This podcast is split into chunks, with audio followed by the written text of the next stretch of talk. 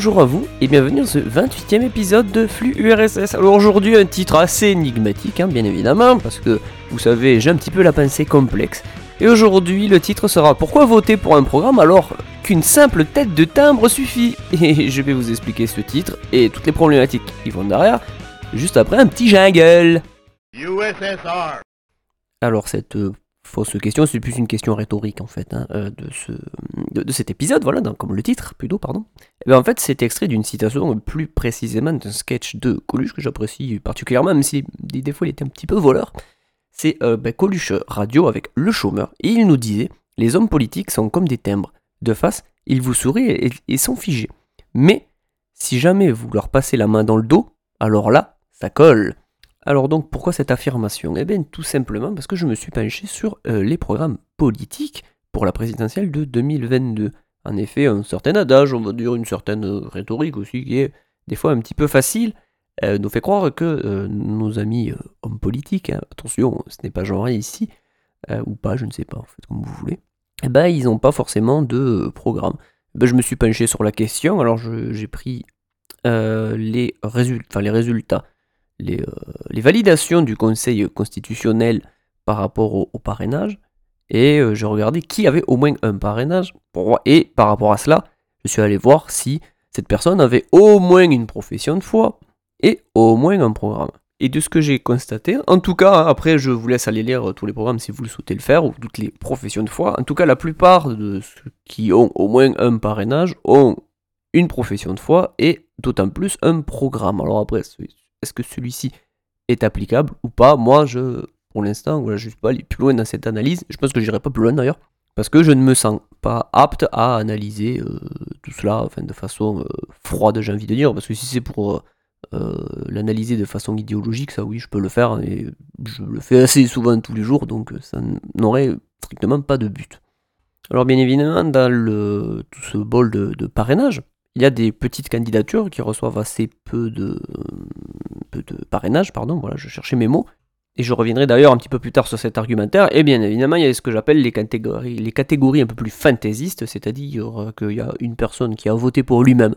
Voilà, et puis on a par exemple des euh, parrainages pour Michel Barnier, qui faisait la, qui faisait pardon, c'était la primaire voilà, de, de- des- Républicains qui a pas gagné. Je sais pas pourquoi il a reçu un parrainage du coup, mais bon, bref, il, il peut hein, en recevoir un, c'est pas interdit.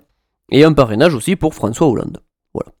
Donc un petit peu déjà des comment ça s'appelle des candidatures qui m'interpellent parce que là on a déjà certains candidats qui n'arrivent pas à avoir tout leur parrainage, on en a certains qui ne sont même pas du tout candidats et qui arrivent à en avoir. Donc on s'approche de ce que je disais tout à l'heure, c'est-à-dire que bah, certains bah, on vote plus peut-être pour la tête du euh, personnage politique, pour ce qui le représente aussi, plutôt que pour le, le, le programme qu'il y a derrière. Surtout que d'autant plus que certains parrainages peuvent être d'autant plus clivants et on va, y revenir un petit peu après.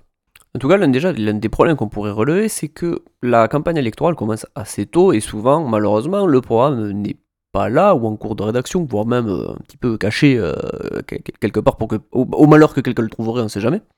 Et les candidats donc se rivalisent, on va dire, de, de- de grands discours et de belles phrases pour essayer de faire passer euh, la grosse, pas la grosse majorité du, du, du programme, c'est pas forcément ça l'idée, mais les, très grandes lignes entre un gros pour dire bonjour je suis libéral, bonjour je suis social, bonjour je suis etc. etc. avec des belles phrases qui font très jolies. Le tout est aussi euh, assez rapidement appuyé par des sondages. Alors les sondages peuvent être euh, enfin, de financement, on va dire, plutôt neutre, hein, c'est-à-dire que les instituts avec des médias qui peuvent, euh, neutres entre guillemets, bien évidemment, qui peuvent être financés donc de façon un peu plus neutre pour, pour tirer voilà, une, pardon, des tendances entre les différents candidats et savoir euh, qui est le mieux placé. Bon, on- vous avez compris l'idée.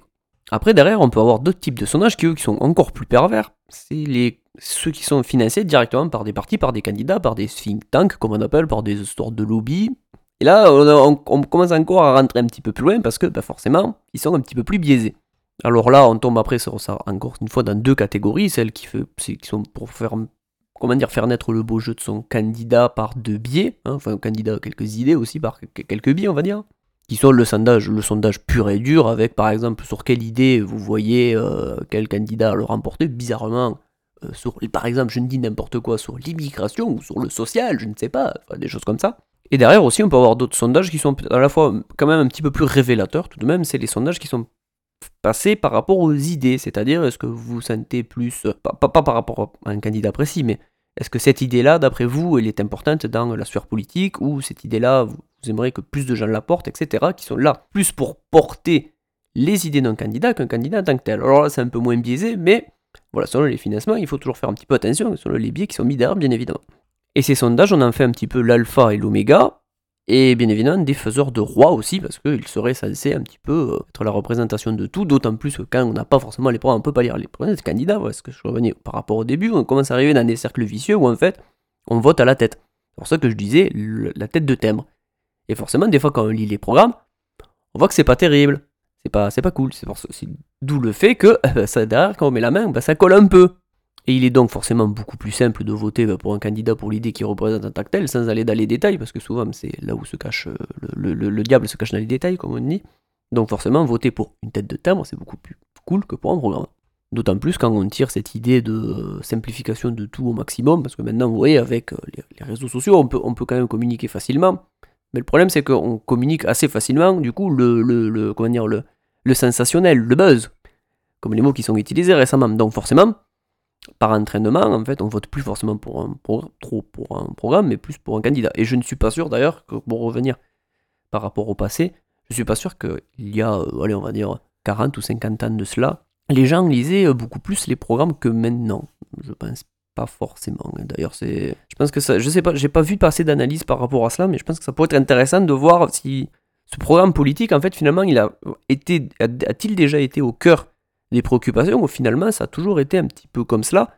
Et au fur et à mesure, les choses ont évolué pour faire bon, on a les réseaux sociaux, on a plein de choses, mais si ça n'a toujours pas été un petit peu euh, ce sensationnalisme ou, l'étiquette politique qui a emporté plus que ce, qu'on, euh, ce que les candidats pouvaient apporter comme programme. Mais encore une fois, les sondages, voilà, il faut savoir aussi les analyser, savoir, euh, ça peut être très important. Moi, je trouve que c'est pour ça que je les remets toujours en perspective quand je, je les lis, j'essaie de les interpréter parce qu'ils peuvent être des indicateurs forts de thématiques, de tendances, etc. Et donc je me suis prêté au jeu de regarder aussi si, euh, ce qui était d'amenant dans les sondages, parce qu'on est quand même arrivé à moins de à peu près deux mois.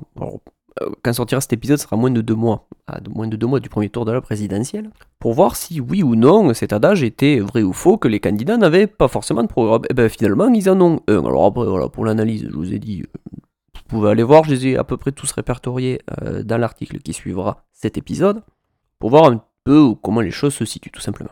Aussi, ce qu'il faut savoir, bon, c'est un épisode un peu fourre-tout par rapport à la présidentielle. Bon, je sais pas si j'analyserai a posteriori, je reviendrai sur certaines thématiques qui, moi, me semblent importantes et que je semble que j'aimerais porter un peu plus fort, par exemple le souverainisme, mais j'aimerais le prendre sous un autre angle avec une analyse un peu plus poussée. Je pense que ça viendra après les législatives, chez les gens plutôt. Coordonne des gens second temps, ce serait... Parce que bon, faire des plans sur la comète de certaines idées en disant oui, regardez, elles sont portées par les gens, tout ceci, etc. Et à la fin, voilà, c'est vide. Parce que je préfère emporter l'idée. Puis de toute façon, ce sera une analyse, je pense, en deux plans. Vous aurez au moins déjà ce que moi j'en pense et ce que j'en constate maintenant. Et je pense après faire évoluer l'idée. Alors, l'idée serait plutôt le souverainisme dans l'idée de ce que les gens en pensent, voir comment il est porté dans le, dans le champ politique, comment il est porté aussi en termes individuels chez les, dans un champ politique un petit peu moins clivant. Alors, comme ça, un aussi global sur la, la présidentielle, donc je reprends. Euh, je me suis aussi euh, un petit peu penché sur cette question des parrainages, parce que moi je me suis penché sur cette question pour un petit peu participer, dirons-nous. Et depuis une réforme sous Hollande, les, maintenant les parrainages des présidentielles ne sont plus anonymes. C'était pour éviter justement les candidatures un petit peu, on va dire, farfelues, pour mettre un mot euh, un, peu, un, peu, vague, mais qui représente à la fois rien et, pas, rien et beaucoup. On se retrouve par conséquent avec des candidatures assez solides. Je, je vais prendre le cas de, de, par exemple, deux cas assez diamétralement opposés. On a par exemple le cas d'Éric Zemmour, pour lequel je ne roule absolument pas, c'est absolument pas mes idées. Pour moi, c'est le libéralisme à consonance nationale. Et on pourra toujours penser qu'on a fait lever le, lever le gâteau euh, par des, biais, euh, par des biais de sondage, tout ça, etc. En tout cas, c'est un candidat maintenant qui est quand même assez bien représenté dans la sphère politique hein, pour, pour le replacer et eh bien ce candidat-là n'arrive pas à trouver ses parrainages. Tout simplement parce que c'est un candidat, pour, je pourrais presque repasser sur le, Up to the Event que j'avais fait le, au mois de janvier 2022, euh, je pourrais, je pourrais dire par exemple que Eric euh, Zemmour est un candidat euh, outrancier et que les idées qu'il porte sont plutôt clivantes et donc elles ont du mal à percer, surtout que par rapport à maire par exemple, on pourra probablement plus lui reprocher, alors peut-être que certains ne penseront pas comment, on lui reprochera probablement plus d'avoir donné son parrainage à Éric Zemmour qu'à Anne Hidalgo, par exemple. qui est une candidate beaucoup moins clivante. Mais Eric Zemmour, derrière lui, ben, comme je dis tout à l'heure, même si c'est un billet de sondage ou ce que vous voudrez, derrière lui, il y a un programme, il y a des militants, il y a au moins une profession de foi, au moins il, y a, il représente au moins quelque chose. Un quelque chose même avec substance plutôt, pour être très précis. Par exemple, on a une autre candidature qui est, elle, plus qui m'interroge beaucoup, c'est la candidature de Christiane Taubira, qui est arrivée à pourrais-je le dire comme un cheveu sur la soupe, euh, sorti de la, de la primaire euh, populaire. Et là, pour l'instant, alors au moment où j'ai écrit ces lignes, je n'ai pas trouvé une profession de foi solide. C'est vraiment un truc euh, concret, quoi. J'ai pu taper Christian Taubira 2022, rien me trouver. Et donc, comme c'est plus compliqué à réaliser, encore moins un programme, et je trouve ça fou qu'elle soit représentée dans les sondages. Alors, elle, elle non plus, elle a toujours pas tous ses parrainages. Mais je trouve ça fou quand même qu'à deux mois de la présidentielle, quelqu'un qui représentait quand même à aller à peu près entre 2 et 3% dans les sondages à peu près, voire même peut-être un petit peu plus. Je, ça, me tue qu'elle ne représente. Enfin, derrière, il, n'y a strictement. Euh, enfin, il n'y a, pas rien du tout, mais c'est du vent, quoi. C'est une candidature qui porte sa propre personne avec quelques idées par-ci par-là qu'on pourrait parsemer, mais pas plus. Et même, c'est ça qui me choque le plus, c'est que même Emmanuel Macron qui se planque derrière les fourrés en attendant d'être pour l'instant le président candidat, mais euh, pas trop, mais j'ai quand même mes candidatures, mais bon, c'est pas trop, enfin mes parrainages plutôt pour ma candidature.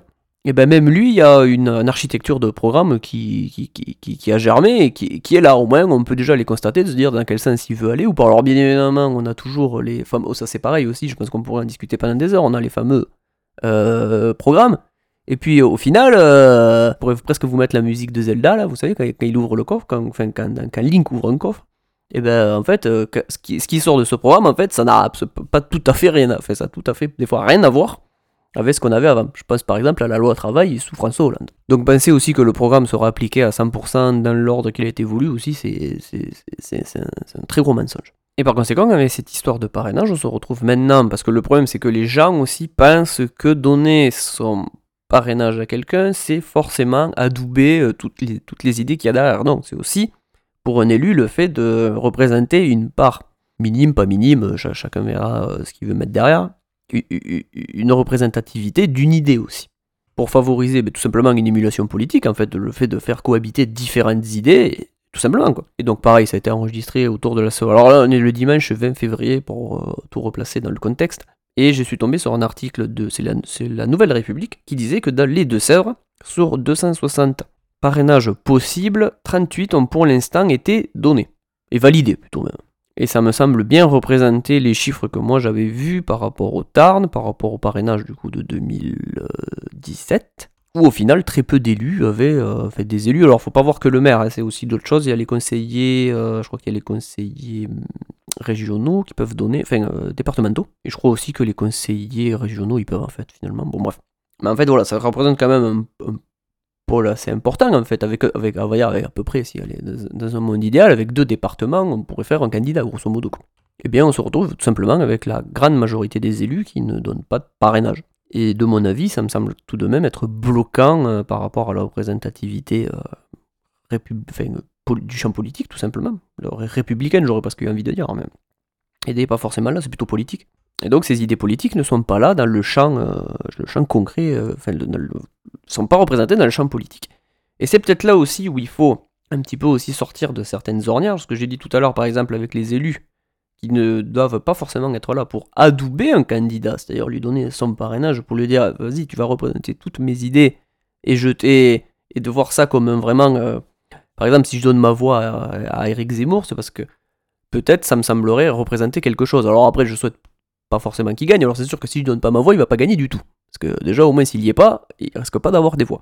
Mais de lui donner cette chance de pouvoir rentrer dans le fin de chance on s'est compris, d'être représenté dans le débat politique pour justement que les idées se confrontent et qu'on essaye d'arriver à quelque chose de différent. Alors, c'est sûr qu'en essayant la confrontation, de suite, forcément, on peut arriver à, comment dire, à ce que ces idées, euh, bah, en fait, euh, comme il se sur le bon cheval, pourrait-on dire. Et, que ça, nous retombe un petit peu sur le coin de la gueule. Mais, à mon humble avis, si on voudrait représenter une société dans sa globalité, il vaut mieux plutôt aller dans ce sens-là, même si des fois ça peut être bah, un petit peu peu casse-gueule, plutôt que dans le fait de se dire non, euh, nous allons cacher euh, tout et nous n'allons rien voir, et puis euh, voilà, les Jacques Taès, les dés en seront jetés, vous aurez toujours à peu près la même tambouille, et, etc., etc. Ça me semble pas toujours être la bonne idée. Surtout que d'autant plus, moi ce que j'ai noté, c'est que souvent les candidats, alors là c'est vraiment le, c'est un peu le, c'est le pinacle, c'est l'acmé hein, de, de, la politique en France, donc on peut pas faire plus gros, hein, mais l'idée qu'il y a derrière, par exemple, c'est que faut pas non plus voir un, c'est ça, c'est un peu dommage, c'est que souvent, alors je sais pas si c'était pareil avant ou si ça a changé, mais le problème c'est que maintenant on est un petit peu arrivé dans, je, parce que je suis en train de lire euh, Philippe Muret euh, ou Murray, je sais, je sais pas comment ça se prononce, bon, bref qui nous lit, euh, qui parle de l'Empire du bien. Écrit un peu foutraque, c'est un peu, c'est un peu, comment dire, euh, est un petit peu cathartique, mais il, y y a des idées très intéressantes dedans. Donc il nous explique que des fois le bien et des fois le, enfin l'empire du bien plutôt que le, le, bien peut être un corollaire du, du, mal, tout ça, enfin du mal entre guillemets, qui peut être porteur de, ces germes-là. Et en fait, ben, on en est un peu arrivé là, c'est-à-dire que le problème c'est que quand on vote pour quelqu'un, il faudrait qu'il soit à 100% irréprochable, qu'il porte 100% de nos idées, et que ça n'en dévie jamais. Un petit peu, ce serait ce que j'avais noté, que ce serait un petit peu la divine providence. Ce serait un peu l'avatar de nos envies, de, de nos passions tristes même. Et je trouve ça aussi très dangereux. Parce que le problème, c'est que porter une idée, euh, c'est qu'une idée en fait. Et des fois, derrière, il peut y avoir d'autres trajectoires, il peut y avoir des allées, des retours aussi. Il peut y avoir en fait d'autres façons de voir les choses sans que, par exemple, moi, si je souhaite que la Sécu euh, soit remise au centre du, euh, jeu et qu'elle soit arrête d'être sous-financée, il y a différentes possibilités pour en arriver là, tout simplement.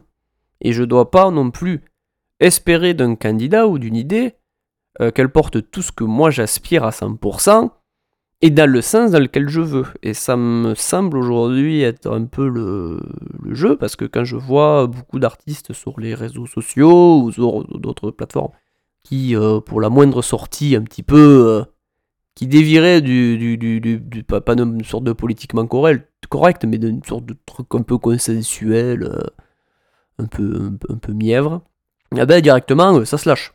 Dans un sens ou comme dans l'autre d'ailleurs, hein. faut pas, faut pas, faut pas, faut pas, faut pas, faut pas s'en cacher.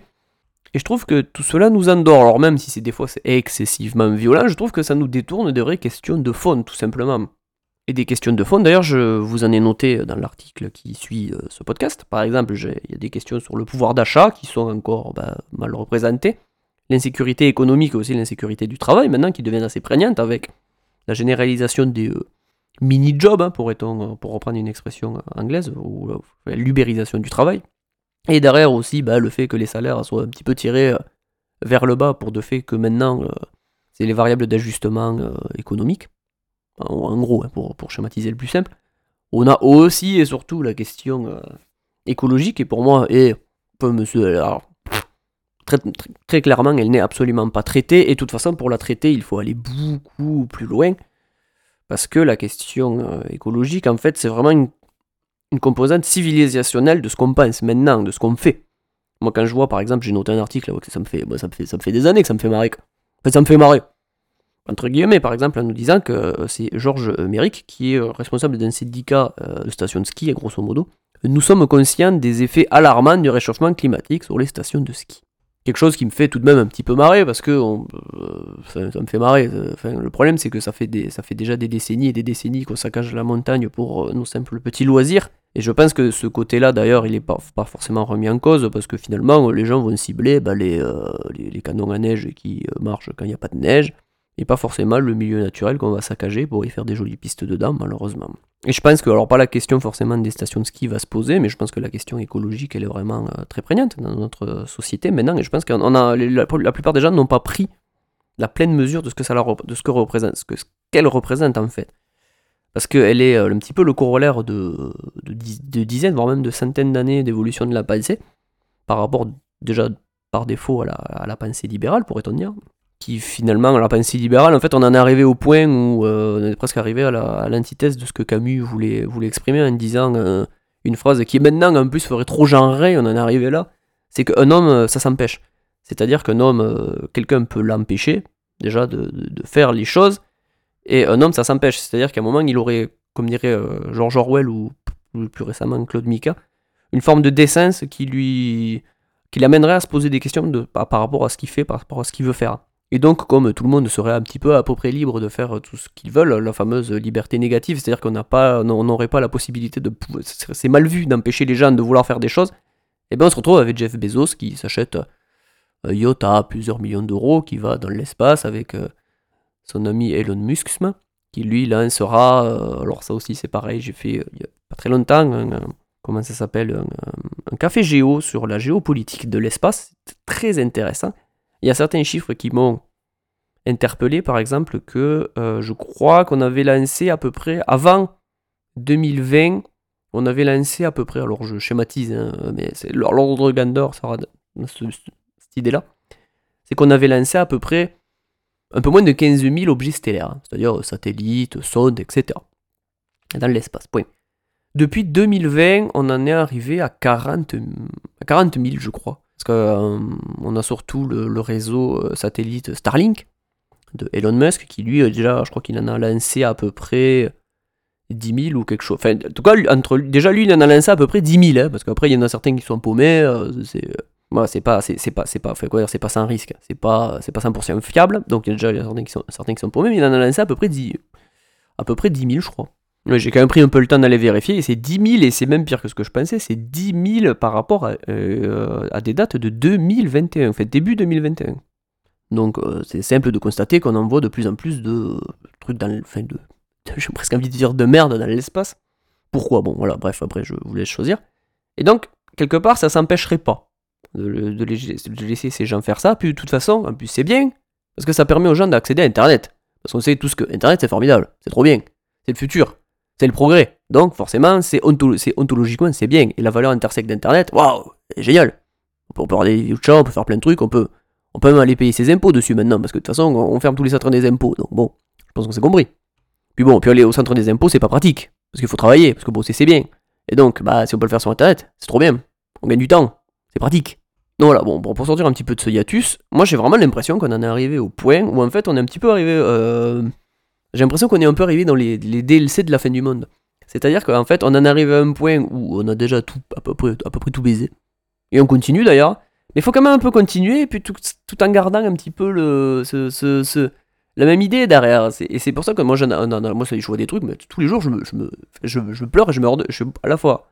Je, pleure lol. C'est-à-dire que c'est à la fois excessivement drôle, parce que c'est, c'est, du grand n'importe quoi, mais moi ça me, brise excessivement le cœur aussi, parce que je me dis, mais c'est absolument n'importe quoi. Pour moi, il n'y a, il a pas, je pense que dans un avenir proche, je pense que la plupart des gens ne se questionneront pas beaucoup là-dessus, c'est que par exemple le nucléaire c'est bien, c'est pas bien, ou le solaire c'est bien c'est pas bien, mais par contre on se posera pas la question de à quoi cette énergie risque de servir. Ah, moi je, comme je l'ai mis, hein, dans, mon magnifique document, j'ai mis si c'est pour mettre des carottes bio sous barquette biodégradable, bah allons-y, hein, ça fera probablement du mâche fer, et puis euh, ça se recycle plus ou moins, et ça fera d'autres euh, trucs encore plus polluants qu'on ira cacher quelque part. Ça reportera la fameuse échéance de on pollue, on pollue, mais pas trop de quelques années, et puis voilà. Après, bien évidemment, on fera euh, bah, tout ce que j'aime. Hein. Encore une fois, par exemple, ce mâche fer, là, on pourra l'utiliser pour faire des routes. Hein, C'est-à-dire qu'on utilisera des résidus d'incinérateurs. Parce que c'est une chance. C'est de la matière première. On pourra les utiliser pour faire des routes. Et sur ces routes, peut-être on pourra mettre des vélos, peut-être même des vélos électriques pour que les gens ils aillent un peu plus loin. C'est formidable. C'est vraiment le futur. C'est trop bien. Et peut-être même qu'un jour, euh, ces batteries, on pourra les utiliser comme ressources secondaires pour autre chose. Et quand une fois qu'elles seront usées, pour, que, pour les remettre dans un circuit plus vertueux, ça sera, trop bien. Et, moi j'ai l'impression que c'est ça. Et euh, en fait, on fait que ripolliner des choses qui existent déjà, qui sont absolument malheureuses, sans se poser les questions qu'il y a derrière. Genre, euh, pourquoi on, fait des boulots de merde qui ne servent strictement à rien, à part produire des conneries qui ne servent strictement elles aussi à rien ah, Quand je dis ça, c'est sûr que j'ai l'air un petit peu pisse vinaigre, mais euh, je pense qu'on en est là, surtout que c'est des trucs absolument délétères, parce que bon, euh, voilà. Et par conséquent, en fait, on en est à réinventer ces choses, mais vraiment à la marge. parce que c'est le mot que j'adore utiliser, c'est le mot ripoliné, c'est-à-dire qu'on les repeint en vert. Et on fait, oh, c'est joli. Bah, par exemple, moi, d'ici quelques années, je, le vois je vois bien nous vendre une nouvelle crypto-monnaie, donc c'est un truc qui ne sert strictement à pas grand-chose. Parce que bon, parce que le problème c'est que les gens ils disent oui ça sert ou je sais pas quoi, mais en fait les gens, euh, déjà moi j'ai du mal à m'y pencher, c'est à se pencher sur euh, qu'est-ce qu'une valeur monétaire, qu'est-ce qui permet de la générer, à quoi elle est rattachée, quelle justement la monnaie, pourquoi elle a une valeur, tout ça etc. Pourquoi elle est émise, et c'est déjà des problématiques assez compliquées à, à mettre en branle. Donc moi ça me fait marrer les gens qui disent que les crypto-monnaies c'est trop le futur parce que c'est trop le futur. Alors que c'est- c'est un petit peu les mêmes idées qu'il y avait avant sans banque centrale en fait. hein. Grosso modo, sans pas. Bref. Et bien en fait je suis sûr qu'un jour, et je pense que ça va arriver parce que là, on en est sur des crypto-monnaies à la euh, work of proof, la proof of work plutôt. C'est-à-dire que la preuve, de travail, c'est-à-dire qu'il faut qu'on ait travaillé un certain temps pour arriver à quelque chose. Et maintenant, on fait des crypto-monnaies avec d'autres types d'algorithmes qui, justement, euh, consommeraient moins de ressources, tout ça, etc. Donc, en fait, la crypto-monnaie est écolo. Donc, d'un truc qui ne sert strictement à rien euh, et qui est délétère, si, à part faire de belles culbutes, bien évidemment, parce que l'argent étant euh, le roi, euh, faire de l'argent, c'est trop bien. Et bien, on se retrouve à faire passer ça au vert, tout simplement. Voilà, un petit peu comme la voiture électrique, qu'on fait croire pour un parangon de tout, alors que moi j'ai envie de dire, pourquoi le matin on se lève pour se mettre dans des voitures à la con pour aller faire des boulots de merde qui ne servent strictement à rien, à part, produire des merdes qui ne servent elles aussi strictement à rien? Grande question, formidable, je ne suis qu'un vinaigre. Et donc bientôt nous ferons pareil avec les loisirs. Parce que les loisirs, vous savez, c'est mal. Quand tu fais du geste ski, parce que le, le geste ski, c'est peut-être un moteur essence, c'est pas bien. Alors un jour on fera un, un jet ski avec un moteur à... électrique. Et ce sera formidable, parce qu'il émettra beaucoup moins de CO2. Et ça, quand même, c'est vertueux. On, on peut- on peut pas juger que c'est mal. Pas bien ça. Et on fera aussi, malheureusement, la même chose avec l'alimentaire. Parce que vous savez, tuer des animaux, c'est pas bien. C'est mal. Et ces pauvres animaux, comme ils souffrent, bah, on, va pas les, va pas les faire souffrir. Du coup, comme on en a déjà tué plein et qu'on n'en voit plus, bah, eux, on va les abandonner, euh, on va les abandonner tout simplement. Euh, et, on continuera à faire des, champs de carottes. Alors certes, qui prendront un petit peu moins de place, mais bon, comme derrière, il faut toujours faire des routes pour aller chercher les carottes, et il faut toujours faire aussi des petites maisons. Parce que les gens, oh, même si on leur fait des maisons avec du béton euh, zéro, carbone, bon, bah, faut toujours continuer à, malheureusement, comment dire, à bétonner. Donc bon, le, le- je pense que le lombric, il en a un petit peu rien à foutre que la maison soit en euh, béton euh, zéro carbone ou en béton tout court, parce que vu que là où il vit, ben, on ravage tout, bon, bah, c'est pas grave. Au pire, c'est zéro carbone, c'est bien. Et puis le lombric, bon, il sert pas à grand chose, il a pas d'œil vitreux pour nous regarder, donc euh, c'est pas bien grave. Et puis bon, si au pire tout ce béton fait que le, le, le- comment ça s'appelle, l'eau n'arrive plus à pénétrer les sols, et que de toute façon il n'y a plus de forêt pour, que, absorber tout ça, ou même de la, prairie, ou même du, bo- du, du, du bocage, hein, etc. N'arrive plus à absorber tout ça. Bon, bah en fait, au final, c'est pas bien grave, parce que les gens, bah, ils ont quand même leur maison, ils ont leur petit logement. Et ils sont pas dehors, ils sont pas à la rue. Donc c'est forcément trop bien, même si quand même il y a des gens qui finissent à la rue, parce que bah, les gens, ils, ils sont payés maintenant à la fronde, et du coup, bah, il n'y a plus de pognon. Mais bon, ça, c'est pas grave, dans l'idée, euh, c'est quand même bien, parce que c'est toujours mieux que le communisme. Et donc moi, en tout cas pour les années qui viennent, et je sens qu'avec les candidats, cette idée va être prégnante, c'est-à-dire qu'on va essayer de nous ripolliner la pensée libérale, qui elle-même est rattachée à la pensée capitaliste, c'est-à-dire que bah, les grands groupes alimentaires, bah, plutôt que faire euh, d'exploiter des animaux, bah, ils exploiteront les choux et les carottes. Ça restera tout de même des, sortes d'impérialistes où le but sera toujours de faire de la marge, etc., en nous vendant de nouveaux produits en barquette plus ou moins biodégradables, et l'histoire sera gagnée. On, on fera des panneaux solaires, tout ça, etc., à droite à gauche. D'autant plus que moi je pense que ce marché risque un jour d'être euh, sabordé pour le simple fait que euh, un jour on, fera des législations sur l'auto- l'autonomie euh, électrique et je pense que des riches pourront s'acheter des fermes de, panneaux solaires ou d'éoliennes qu'ils implanteront d'ailleurs où ils veulent. Ils en seront les propriétaires, ils pourront probablement même revendre l'électricité. Je ne sais pas si c'est possible, à part dans des cadres d'entreprise spécifiques maintenant pour l'instant. Mais je suis sûr qu'un jour on libéralisera assez le marché pour qu'on en arrive à cette constatation-là. Et en fait, les riches auront droit à de l'électricité et les pauvres, bah, ça sera ça. Ou le réseau euh, qui a été privatisé. Donc, c'est-à-dire, soit ils auront leur propre source à eux, soit eh ben, ils, cracheront au bassinet. Et je suis pas sûr qu'on y gagne euh, au change.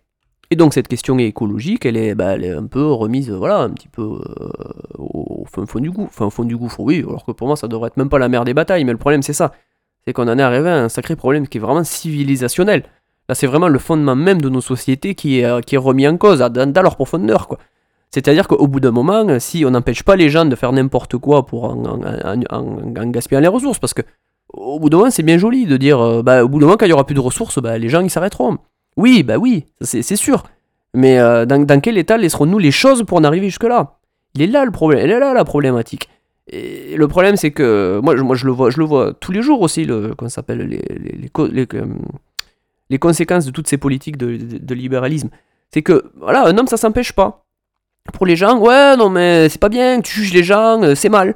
On, voit, on en arrive. Moi, je trouve ça malheureux, quoi. Moi, je trouve, moi, je trouve ça que. Moi, je trouve qu'on est la, pire civilisation de. Même pas, c'est même pas la pire civilisation. Je pense qu'on peut même pas faire un classement. On est une civilisation de plouc, quoi. C'est hallucinant. Quand je vois qu'on fait la guerre à, la moindre fleur, au moindre champ, au moindre arbre, au moindre. Vous savez, maintenant, je suis devenu un amoureux. Je ne sais pas pourquoi je suis devenu un amoureux transi des hérissons. Quand je vois le nombre qu'on en tue par an avec les pesticides, les voitures, enfin les promènes couillonnes de merde, je me dis, mais c'est hallucinant. Et je vous parle même pas de nombre d'animaux qu'on. euh, putain, je suis loin d'être vegan quand même. Mais le nombre d'animaux qu'on exploite pour faire. Parce que à midi, il faut manger son putain de steak haché, quoi. Parce que si à midi, on n'a pas son steak haché, on, va, on va calancher, on va mourir. C'est devenu viscéral. Moi, je me dis, mais c'est. Mais, mais où on va, quoi? Et, tout ça pourquoi, au final, en plus? Les gens, ils bouffent leur putain de steak haché de merde pour avoir de l'énergie pour faire quoi? Pour faire des boulots qui ne servent. du bullshit job, comme nous disait David euh, Graeber. C'était pour faire, des trucs qui ne servent strictement à rien, et en plus qui. qui. qui. qui, polari- qui, qui ça s'appelle Qui, qui aliène. Vraiment, c'est l'aliénation du travail. On en est là, quoi. C'est-à-dire que les gens, s'ils tombent en burn-out, c'est pas pour rien, quoi. Et puis des fois, ils tombent, déjà, ils tombent en burn-out pour des boulots, mais. Mais, ça, ça- mais les gens qui étaient au fond de la mine, mais ça les aurait fait rigoler, quoi. Euh, ça me fait penser un petit peu la fois où Adriana Carambeu avait fait euh, Voyage en terre inconnue, et où s'était retrouvé dans une peuplade où bah, les mecs, ils vivaient, euh, bah, un peu à l'ancienne, quoi. Donc dans des huttes et des trucs comme ça, et puis. quand ils leur, ont demandé à Adriana Carambeu, mais qu'est-ce que tu fais comme travail? Et qu'elle a été un peu emmerdée de leur dire, ben mon travail c'est d'être belle. Et c'était déjà une émission qui datait un peu. Et moi, déjà, quand j'avais lu cette réflexion, ça m'avait fait déjà à l'époque bah, pas mal réfléchir. Mais bon, vous comprenez, c'est bien d'être marketeux, c'est bien de faire des, trucs graphiques pour que les gens ils achètent, pour que les gens ils aient, plein d'idées, ce soit impactant et trucs de merde qui servent à rien. Mais bon, bref. Bon, je, crois que vous allez comprendre que je suis quand même sacrément énervé. Et donc, moi, alors, bon, on va quand même arriver à la conclusion parce que je vous laisse quand même aller lire ce que j'ai, mis dans l'article, ça peut vous aiguiller. Bon, en tout cas, je ne m'attends absolument à rien. Si, alors je m'attends à ce qu'on finisse par s'aborder le, la sécu, qu'on finisse par s'aborder les retraites, qu'on finisse par continuer à s'aborder le, chômage, parce que vous comprenez, les gens qui ne veulent rien faire, en fait, c'est que des gros fainéants. Et de toute façon, les pauvres sont toujours fainéants. Et on se pose jamais la question des rentiers, c'est pas grave. Mais par contre, les pauvres sont ontologiquement euh, fainéants par nature. Euh, on peut, on peut- ils sont feignants, quoi. C'est- pareil. C'est dans leur nature même, quoi. Mais euh, voilà, le problème c'est que les gens qui disent ça, le problème c'est que souvent ils sont un peu bien lotis, ils ont leur petite maison, ils ont leur petit, leur petit train-train, ça va bien. Sauf que un jour peut-être, parce que le problème c'est que à tout, à tout broyer, on, continuera à broyer de plus en plus de gens. Parce que le profit n'attend pas. C'est- ce qu'il faut se dire. Hein. Voilà, faut pas aller chercher plus loin que ça. Le profit n'attend pas. Ben, peut-être qu'un jour ces gens, le profit viendra leur taper à la porte. Peut-être qu'il leur dira, tiens moi je vais t'exproprier. Tiens moi je vais t'enlever de ton... euh, de ton petit boulot, parce que moi maintenant je peux sous-traiter à Madagascar, je peux sous-traiter ailleurs. Et peut-être que ce jour-là, les gens y comprendront peut-être ce que c'est. Parce que c'est bien de jouer au winner. Mais au bout d'un moment, quand on joue, il faut accepter de perdre. Et il y en a certains, avec les sommes d'argent qu'ils mettent en jeu, avec la somme d'idées qu'ils nous ont mis dans la tête, eux ils gagneront, hein. même s'ils y perdent un peu. hein. Ils peuvent jouer et perdre, comme au poker. Sauf que nous, euh, dépasser un certain seuil, euh, on peut plus miser quoi. Et là, qu'est-ce qu'on fait? Ben, Les gens, ils récupèrent la mise, ils vous disent merci d'être venu, à la prochaine, et probablement qu'on vivra dans la rue, ou pas d'ailleurs, ou on ira se pendre. Grande question. Mais en tout cas, euh, moi, c'est vrai que par rapport à ce que je vois, moi, je m'attends pas à grand chose. En tout cas, très clairement, là, c'est vraiment. euh, en fait, on essaie un petit peu de, voilà, de garder le système comme il est déjà, et puis de le faire un petit peu voilà, vivre, en mettant un peu de verre, en mettant un peu de. Les gens seront un peu plus libres, ils pourront, pourront faire un peu plus ceci, un peu plus cela on va pseudo-contraindre les gens à payer des trucs, genre, voilà, on va leur faire euh, payer des, je sais pas, les, trucs plus chers, alors que déjà on, a- on met pas de taxe sur le kérosène hein, dans l'avion. Donc euh, c'est pour ça que les gens, euh, bah, du coup, ils peuvent prendre l'avion tous les, week-ends. Bah, quand j'en vois qu'il y en a certains qui prennent l'avion que pour le week-end, ou pour les voyages d'affaires, voilà. je vais pas vous dire ce que j'en pense, mais j'en pense pas un grand bien. Après, je vais quand même essayer de conclure un petit peu sur ma personne, parce que c'est bien de donner des avis, tout ça, etc. Mais bon, qu'est-ce que, qu'est-ce que j'en pense au fond de moi? Bon, c'est vrai que moi j'en suis arrivé à un point où de, tel niveau de dégoût que moi j'essaie de me bah, un petit peu résigner, un petit peu aussi euh, un petit peu euh, perturbé par cette pensée libérale aussi. C'est que j'ai de plus en de plus de plus en plus envie pardon de, me retirer de tout ça, de vraiment de laisser les choses. euh, c'est un petit peu allez le fameux, je, le sors assez souvent maintenant. Je pense que je suis arrivé un peu justement dégoûté de tout. C'est le fameux allez-y je vous en prie. C'est fa- faites, faites vos choses. Mais je garde quand même toujours cette idée euh, très camusienne de, euh, et à la fois qui est portée dans son essai euh, sur l'absurde, de, sur le mythe de Sisyphe. C'est quand même des fois, même des fois devant les, choses qui nous semblent insurmontables, ou en tant que tel, il faut toujours continuer à essayer de se révolter. Et moi, si je vous fais cette émission aussi, c'est pour que vous vous posiez d'autres questions, que vous sortiez de vos, de nos petits carcans de vie, tout simplement, pour essayer de, de, voir la vie sous un autre angle, et pour peut-être vous aussi trouver euh, cette petite flamme de se dire non, mais quand même, les choses, ça va, a- ça va pas, il faut essayer d'analyser les choses, peut-être certes froidement, des fois, mais politiquement, les choses ne me plaisent pas. Parce qu'au bout d'un moment, des fois, je vois passer des choses, moi, ça me fait, ça me fait rigoler. Quand je dis oui, euh, hmm, mais vraiment, les gens jugent, oui, le- euh, Macron, et encore, encore, même ce que je vais dire là, c'est encore, ça reflète assez bien euh, l'idée de départ d'où on est parti, là on est arrivé. C'est-à-dire que Macron, euh, c'est le président euh, des riches. Oui, parce qu'il fait une politique pour les riches, oui, voilà, c'est, c'est, c'est- il donne un angle politique. Parce que des fois, je vois des analyses, mais c'est genre, le, problème a été naturalisé, et puis on fait oui, non, bah alors finalement, c'est pas comme ça qu'il faudrait faire. Non, mais on peut faire autrement. Déjà, de base, a- c'est, c'est, pas, c'est pas le, le, le c'est pas, c'est pas, une- c'est pas une solution fermée. C'est pas au bout d'un moment, on a un produit contraint multiplié par un autre produit contraint, et puis oh là là, on peut, on peut rien faire. Non, justement, il y a des variables inconnues sur lesquelles on peut ajuster. Et le problème, c'est que, bah, moi, de ce que je vois, je suis pas sûr que les. Le problème, c'est ça, c'est qu'on en arrive à un point où je pense que les gens, en fait, ils ont transformé euh, des inconnus en, euh, en problèmes fixes, c'est-à-dire quelque chose qu'on peut pas altérer, quelque chose qu'on peut même pas dévier à peine, qu'on peut pas modifier, qu'on peut pas bouger.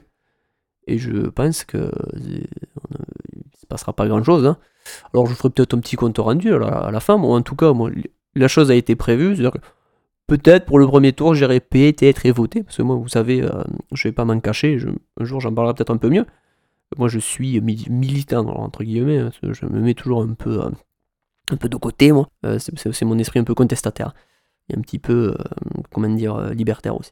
Je, suis- je suis militant pour République souveraine, alors je ne suis pas sûr que mon candidat, qui est Georges, enfin Georges Kuzmanovic, aura, ses voix, mais ça, je n'étais déjà un petit peu persuadé, malgré et ça, je les en remercie assez fort, euh, l'aide de, certains militants qui sont beaucoup, beaucoup, beaucoup, beaucoup plus concernés que moi et qui font énormément de, de, de, campagnes, de battages pour récupérer des parrainages. Mais bon, déjà, de base, je le sentais pas fort parce que je sentais que ces idées-là étaient, étaient, dans la population, mais je pense que la population, enfin la population, en tant que telle, hein, je ne vais, pas- pas- trop segmenter les mots, euh, je suis sûr que fait, ça, ça l'intéresse, me bof.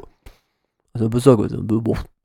Et donc j'étais déjà pas sûr du tout que ça allait passer, donc euh, déjà au premier tour, euh, je sais pas. Mais bon, je me fais pas plus d'illusions que ça, de toute façon je suis pas sûr que ça changera euh, des cent et des mille de choses. Et donc euh, second tour, euh, là je pense que là, alors là, euh, ce sera euh, open bar, et donc j'ai décidé d'être en Ariège pour les vacances. Et je boirai probablement un canon en rigolant parce que je suis arrivé à un, tel point de désespoir que maintenant tout me fait rire, euh, ce qui désespère d'ailleurs euh, un certain nombre de gens qui me côtoient. Euh, je suis devenu un petit peu calme. Et donc, bah voilà, c'est là où j'en suis. Donc en tout cas, voilà, j'espère que mon gros laïus bien sale vous aura fait réfléchir. J'espère qu'il vous aura fait surtout, bien plus réfléchir que certains. Alors bon, j'ai un petit malheur, toujours encore, c'est que je souffre un peu de sadisme. C'est-à-dire que des fois, je vais voir ce que fait la concurrence, hein, comme dit les grands mots.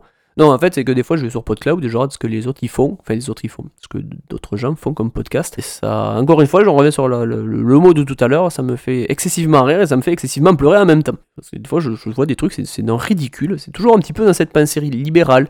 C'est-à-dire que oui, les gens vont pouvoir, bi- bi- bientôt, les gens vont pouvoir tous s'assumer euh, tels qu'ils sont, euh, mais dans un monde mort. Alors que je pense qu'on aurait mieux fait déjà d'essayer de préserver le monde dans lequel on vit. Euh, pas forcément les idées, hein, vous avez compris l'idée. Mais déjà d'avoir un monde vivable. Et après, si les gens ils veulent s'assumer, ben, on aurait probablement pu y arriver. Et bon, je pense que d'ici quelques années, on pourra s'assumer comme on veut, mais à chaque fois qu'on euh, boira de l'eau, il y aura du plastique dedans. Déjà qu'il y en a. Donc voilà, on en est là. Enfin bref. Écoutez, euh, je sais que ça fait très réactionnaire, mais bon, en tout cas, je vous remercie pour votre écoute. C'était toujours Gandalf81 qui vous remercie et qui vous dit à très bientôt dans Flux URSS. Ciao ciao